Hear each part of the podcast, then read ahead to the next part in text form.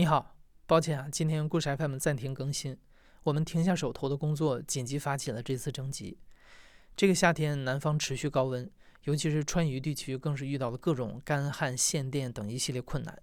重庆还发生了多起山林火灾，一直在扑救当中。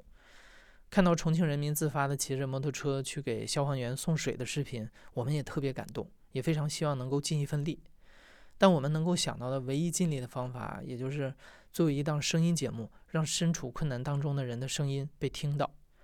因为我们知道，除了山火这种极端的困难，还有很多行业面临高温和限电带来的经营困难，还有老年人和带有基础性疾病的弱势群体面临的生活困难。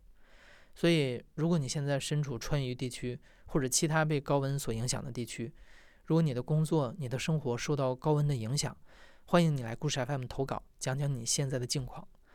本次征集我们将会采取音频投稿的方式。如果你想参加，请你找一个安静的地方，最好是卧室，然后用手机录下你的讲述，发送到我们的投稿邮箱，拼音投稿 at storyfm 点 cn。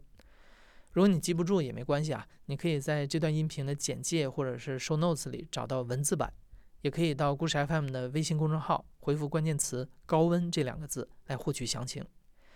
在未来的二十四小时里，我会和制作人陈诗守在电脑前，一直收集和倾听你的声音，并且加急把它制作播出。期待你的故事。